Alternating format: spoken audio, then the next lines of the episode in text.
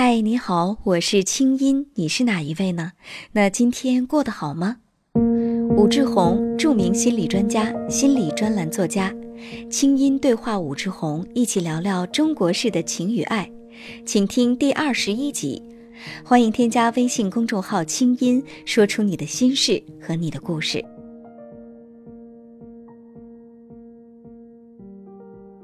吴老师，我们今天来说说婆媳关系哈。好，好像在中国，婆媳就是天敌，对不对？哎，至少以我所知，婆媳关系真的是中国特色。可能很多人说吴老师，你怎么老说中国特色？嗯，对，我们其实聊的主要的这一个系列就叫中国式的情与爱哎，对哈。中国式。所以，对我们当然就主要说中国式，大家不要听到中国式很反感。嗯但其实呢，聊这些话题更多的是为了让我们对照我们自己，根据我们的文化、我们民族的心理发展特色，来看看我们的情爱世界，嗯、以避免让我们情爱世界当中出现更多的纠结哈。那我们今天来说说这个两个女人的战争。有首歌叫《女人何苦为难女人》，对不对？但其实，在婆媳关系当中，那个女人她，必须要为难女人，否则怎么能显示出我有权利呢？哎，对，其实就刚才你的问了我问题，就是我还没正面回答。正面回答的话，我真觉得婆媳在中国是天敌。哎，是这样。我之前只是写文章，就是包括听很多故事或者采访心理医生，那都是一种表面的东西，是吗？但是我从零七年做心理医生做到现在，听了很多故事，就是至少我经历过的这种闹离婚大战的。当然，表面上一般都是出轨，那个是个直接原因，或者男人出轨，或者女人出轨。但是我觉得，如果真的聊下去，你会发现离婚大战的源头经常是婆婆进入这个小家庭开始。哦，就是说，这个第三者其实存在很长时间了，嗯或者这个妻子觉得自己没有被百分之百的关注，嗯被百分之百的呵护，已经很长时间了。对，其实这样讲就是别说百分百被关注了，就是当婆婆介入之后呢，你会发现那个丈夫的重点通常来个大转移，通常那个妈妈会成为丈夫的重点，嗯，而媳妇儿呢这边她有很强的这种被忽略的部分。对。但是这个女人在恋爱的时候都会问男人一个问题哈，就说你妈跟我掉河里，你会先救谁？嗯那恋爱的时候，这个男人一般都会回答的非常智慧哈。嗯可是结了婚之后，男人的态度就会说：“我妈只有一个，媳妇儿可以再找。”嗯，嗯，这其实特别伤人。哎，一般这样讲的人也极少。嗯，就是但是心里可能会这种感觉。对对对，心里会这么感觉。就比方说，那可能有少数的来访者，他在咨询室里头，嗯他会说这样的话的。但是当着老婆这样说的，我觉得那是情商太低的人。对，就是，但你确实有人真的当着老婆的面这样说，那真的很伤人了。嗯你看，这是刚才我们讲的，中国的媳妇儿在恋爱的时候会问男人，而中国的妈妈呢，一般都会给你从小就要讲各种各样的故事，什么人以后不要娶了媳妇儿忘了娘这样的东西。所以，通常有些人不是特别懂心理学，他就会这样讲，哎，他会说，哎呀，那妈妈很重要啊，就是这里面要怎么怎么去平衡，呃，要让儿子学习怎么去照顾好妈妈，要让媳妇儿理解婆婆多么不容易。嗯，就是男人开始做双面胶。啊，吧对对，双面胶，对。但是我们这样讲呢，这些都是一些道理，普通的道理，就是讲到那个中国家庭出现这样的情况会怎么样。但是我也知道，我们请一个你也学心理学，学的也蛮深，是吧？就是你学那个家庭结构学，我记得是吧？对，结构式家庭治疗对，。结构式家庭治疗。那我也学心理学，就是各个方方面面。所以就是在心理学里头都会有这么一个说法：夫妻关系是家里的定海神针。对，我们之前也探讨过这部分，是吧？我们应该把夫妻关系列在家庭第一顺位。呃，所以根本就不应该存在这样的讨论，到底婆婆重要还是媳妇儿重要？其实我们不应该存在这样的问题。如果想让一个家庭安定，就是想让一代比一代后代就是越来越好的状态之下，那丈夫就应该把妻子在自己家里列为第一位。对，显而易见应该是这样。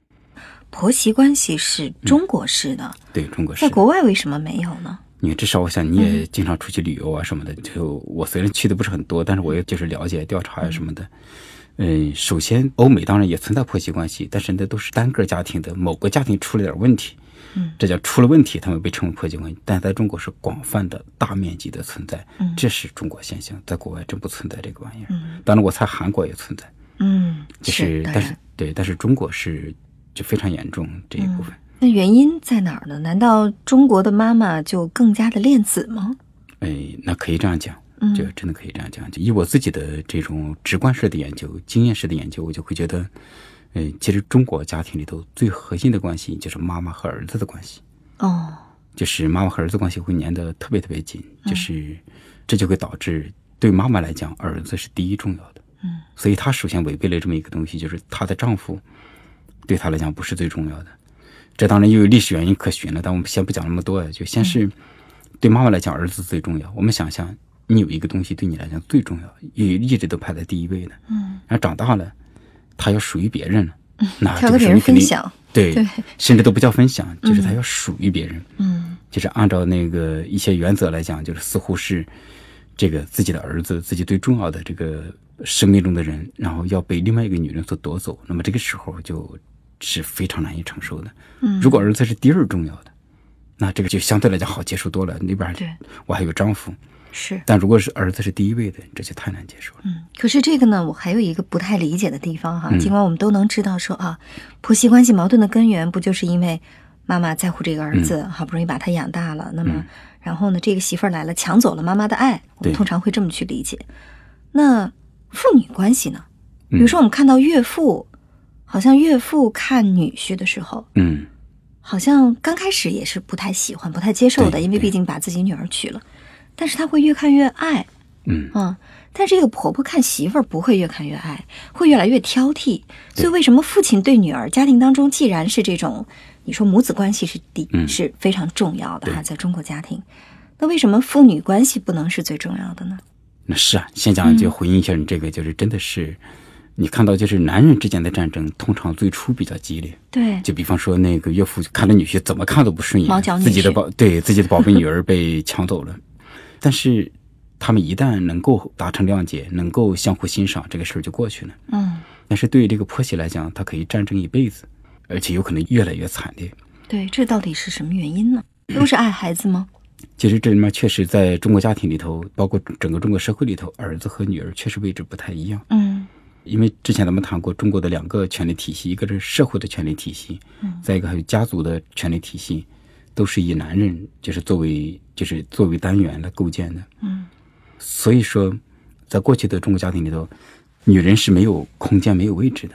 嗯，所以就说，呃，一直在中国的传统观念里面，到现在很多家庭也还是这样，就是闺女是给别人养的，对啊、对。所以就说，即便闺女长大了嫁人了，呃，从感情上呢，岳父会觉得这个女婿配不上我闺女，但是慢慢他也会接受这个现实，因为他一直在这样被教育对。对对但是妈妈呢，永远是觉得儿子是我们家的，儿子是我们家的是为我们家传宗接代的。那现在我们家这个完完全全为你来服务，那这个我是不能接受的。对对对，而且这是一部分。通常我们也会说，为什么没有说公公和媳妇儿大战呢？对这种事没有什么，一般都是或者很少，一般都是婆婆和媳妇儿大战，因为这就涉及到中国历史上一直以来都是女人没有地位，女人要把自己镶嵌在一个男人的身上。嗯，你用的这个词儿，我觉得很有意思啊。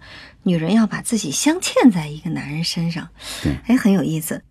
这个让我想起很多女人结婚之后，比如说在呃古代的时候，女人嗯结了婚就跟丈夫姓儿，嗯，对所以说她的价值一直是被丈夫和孩子所赋予的。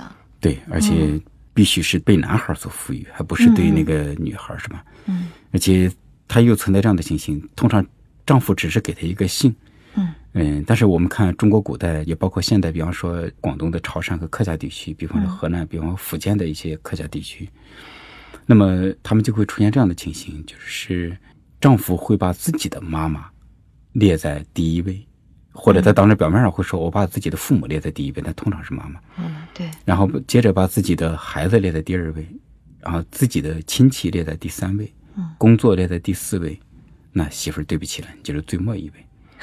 有位置就不错了。对，就是很惨，直到现在，就是这些严重的重男轻女、非常传统的地区，嗯，就是很多家庭里的女性是非常的凄惨。就是我们讲媳妇儿，对，那么我们可以想象这样的家庭里头，那么媳妇儿她是孤零零的，嗯，呃，丈夫把她列在这么轻的位置上，所以她既没有存在感，也没有情感的寄托，她必须得生孩子，而且生了女孩呢，她的地位不会发生改变，嗯。而且生了女孩，她心中对异性的就是一种渴望也没有发生改变，啊，她必须生儿子，生了儿子，她的地位改变了，而且呢，虽然儿子就是个小男孩，但是从心理上来讲，就照荣格的说法，每个女人心里都住着一个男性原型，嗯所以她必须要就是投射到男性的身上，然后这样一来得到一定的满足。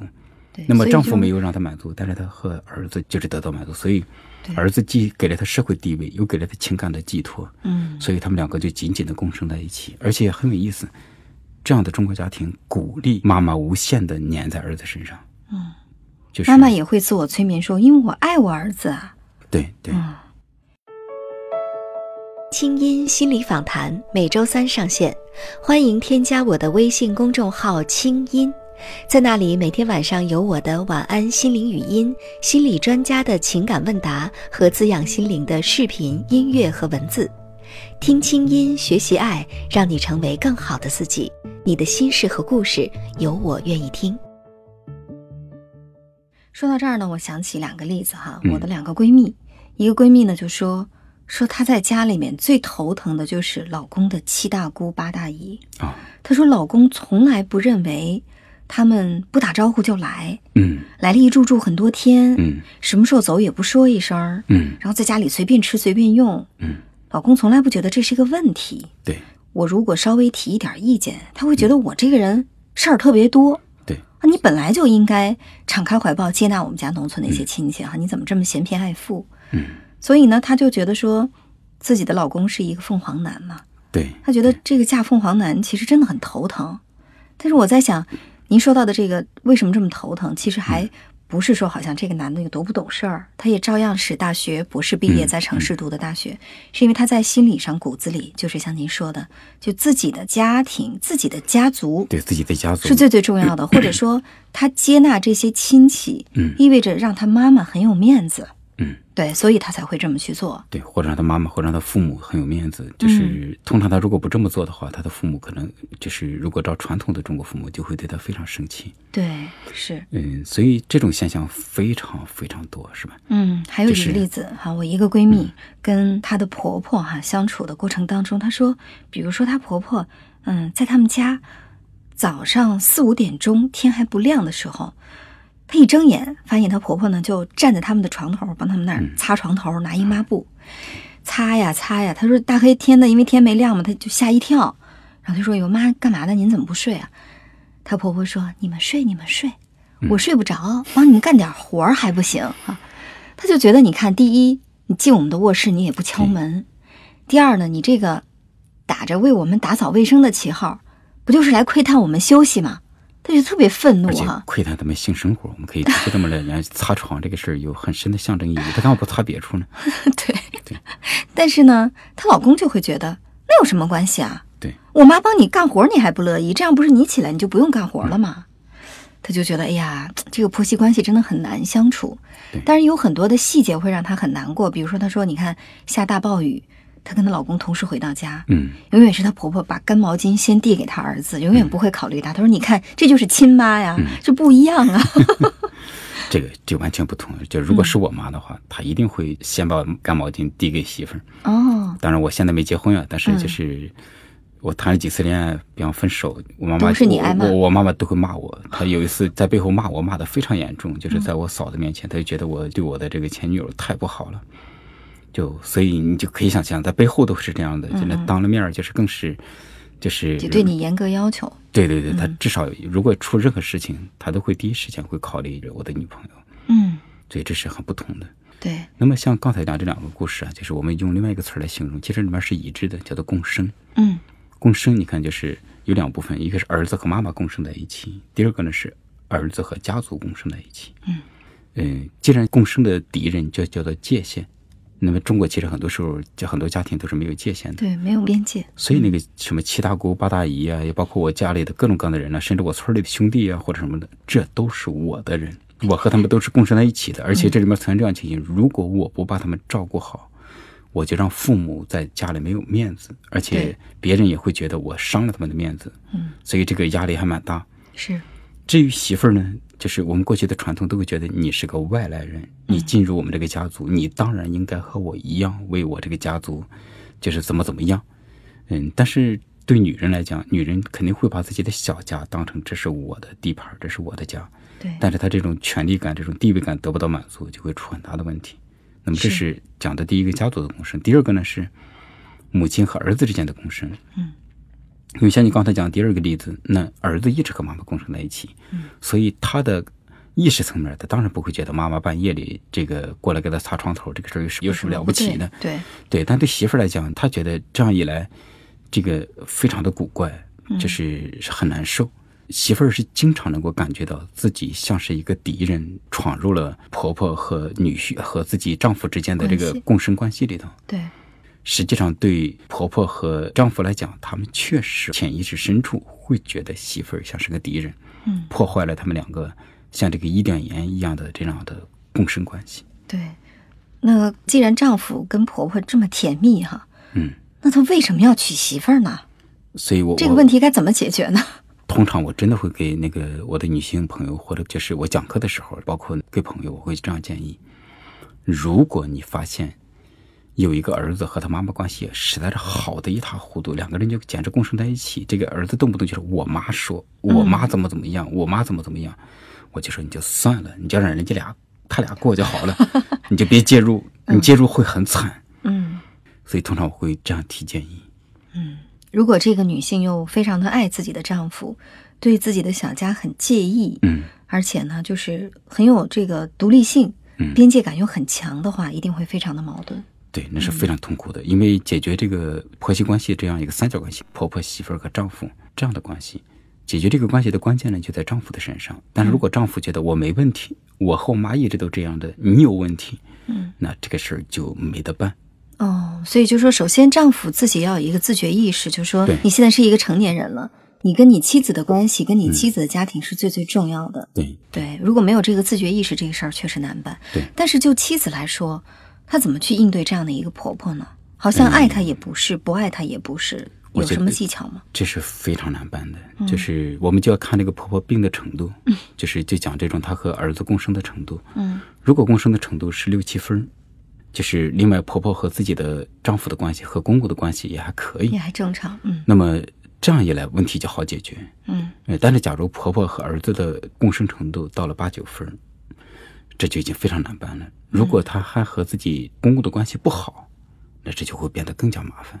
嗯呃，甚至有时候我觉得这是无解之题，因为就是像婆婆和儿子需要意识到，他们俩的共生关系是有问题的。嗯按照这个想让家庭稳定，想让就生起来的孩子心理健康，夫妻关系应该是第一位，婆婆和儿子的关系应该列在第二位，甚至第三位，但至少他是不应该再列在第一位呢。对，如果他们俩没有这个意识，那媳妇儿左右逢源，那怎么着都不行。